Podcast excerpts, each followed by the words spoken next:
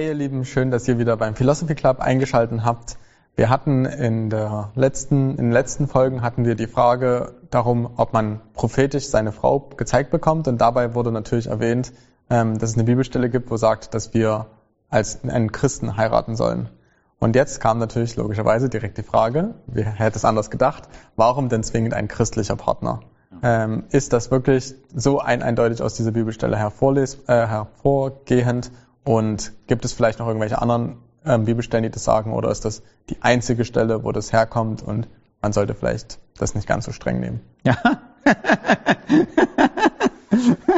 da höre ich interessante ähm, exegetische äh, Festlegungen, Vorfestlegungen heraus.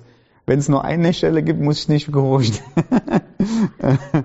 ähm, ist eine sehr gute Frage, aber es ist tatsächlich so, ähm, völlig egal. Wir sollten uns nicht herausfinden. Ne? Also wenn, wenn die Schrift etwas deutlich und klar sagt, das, muss, das ist die Bedingung.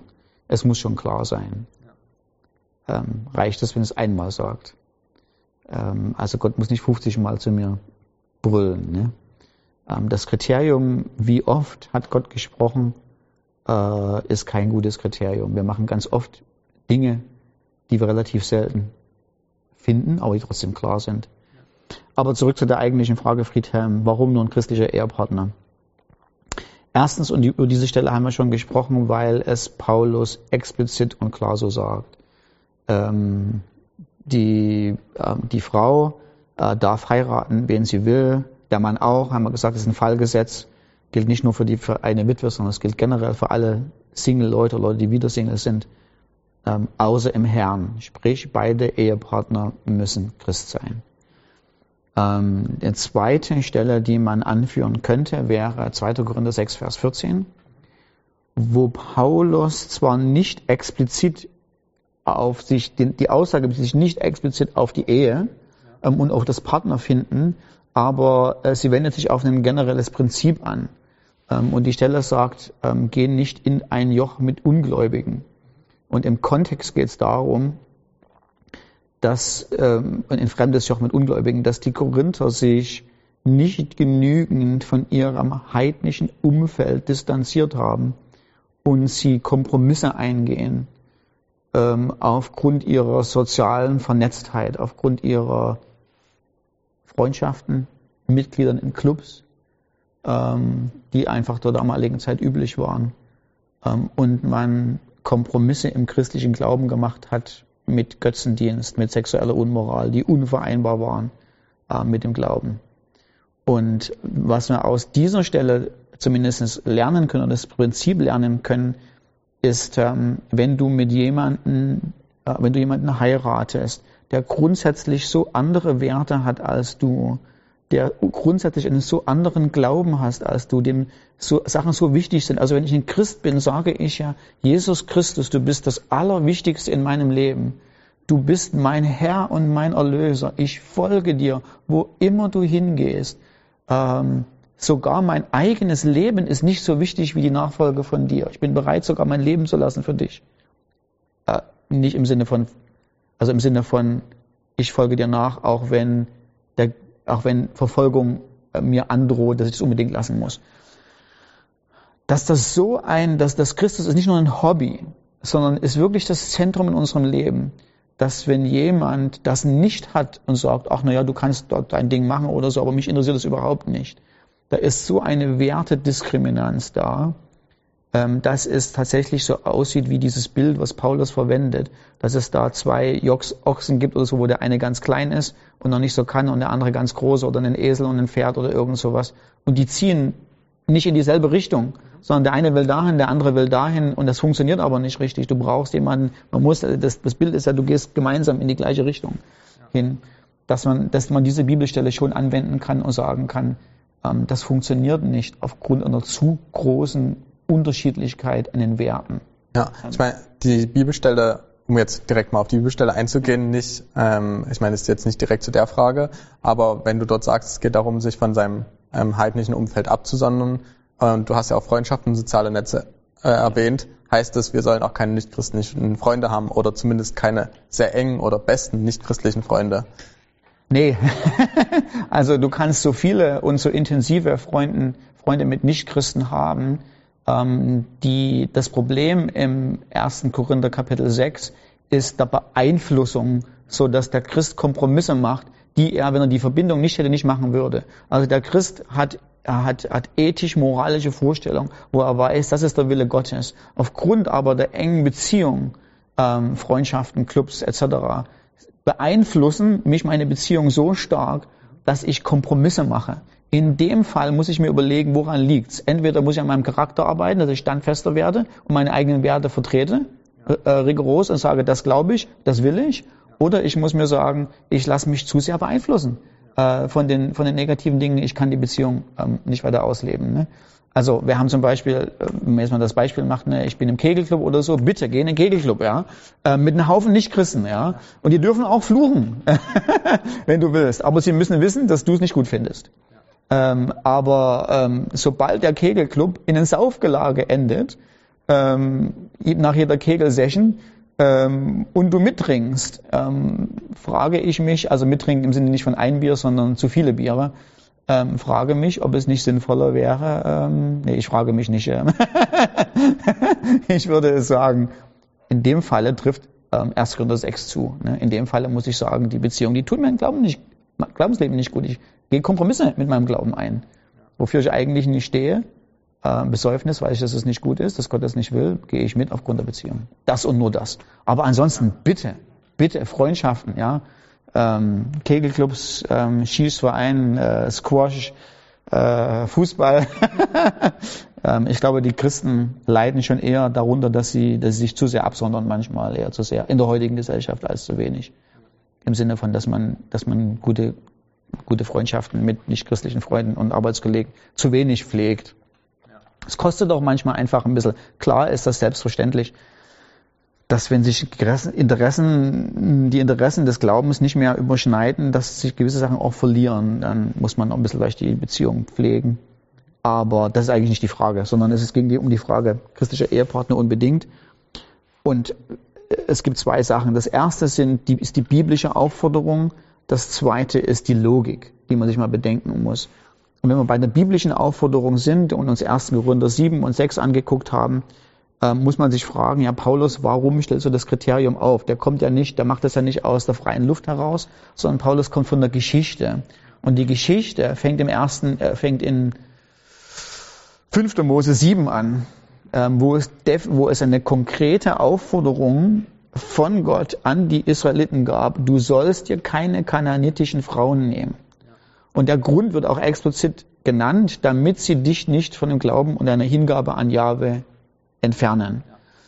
Ähm, so, das heißt, im Alten Testament, und obwohl wir nicht mehr im Alten Testament direkt leben, ähm, sehen wir das Prinzip, eine Frau, die deinen eigenen Glauben, deine eigene Hingabe an Gott nicht teilt, besteht, und ein Mann genauso dasselbe, besteht in der Gefahr, dass du Kompromisse eingehst, weil die Bindung so eng ist. Ähm, okay, und dann, also wer sich jemals nochmal die Frage stellt, soll ich einen nicht christlichen Partner heiraten, muss unbedingt bitte die Entscheidung nicht treffen, bevor ich nicht ähm, Esra und Nehemia gelesen habe. Ähm, also in ähm, ähm Esra Kapitel 9 und 10 und Nehemia Kapitel 13 äh, von Vers 25 an gibt es die Begebenheiten, wo das Volk Gottes nach dem großen Abfall zuerst nach Babylon gekommen ist, vor Babylon wieder zurück in ihr Land gekommen ist und nach einer Weile, währenddessen sie da sind, sie sich fremde Frauen genommen haben, übrigens keine kananitischen Frauen, sondern ägyptischen Frauen. So, das heißt, pro forma, wenn ich nur nach einem strikten, strikten Gesetz gehe, könnte ich mich entschuldigen und könnte sagen, ich habe äh, 5. Mose Kapitel 7 nicht gebrochen, ja. Ne? äh, weil da steht nicht von ägyptischen Frauen. Aber Esra und Nehemiah sind empört, ohne Ende. Ja, Also ähm, ich glaube, Esra reißt sich die Haare raus, Nehemia reißt den jüdischen Männern die Barthaare raus. Ja, also das ist und die fangen an, sie die anderen Leute zu verfluchen. Und Nehemia, äh, äh, Nehemia sagt, er ging mit ihnen hart ins Gericht und sagt, wie könnt ihr so ein Übel begehen? Äh, wie könnt ihr solche Gräueltaten vor Gott begehen? Ähm, erinnert ihr euch nicht, wie Gott euch verstoßen hat aus dem Land und jetzt seid ihr hier wieder macht genau dasselbe. Also wer irgendwann mal diese Ernsthaftigkeit spüren will, muss unbedingt vorher Esra und Nehemiah lesen. Ähm, und ähm, ja, das heißt, und das heißt, was wir sehen ist, Esra und Nehemiah, die legen 5. Mose 7 akkurat aus, weil es ging nicht nur um die kananitischen Frauen, sondern es geht um das Prinzip.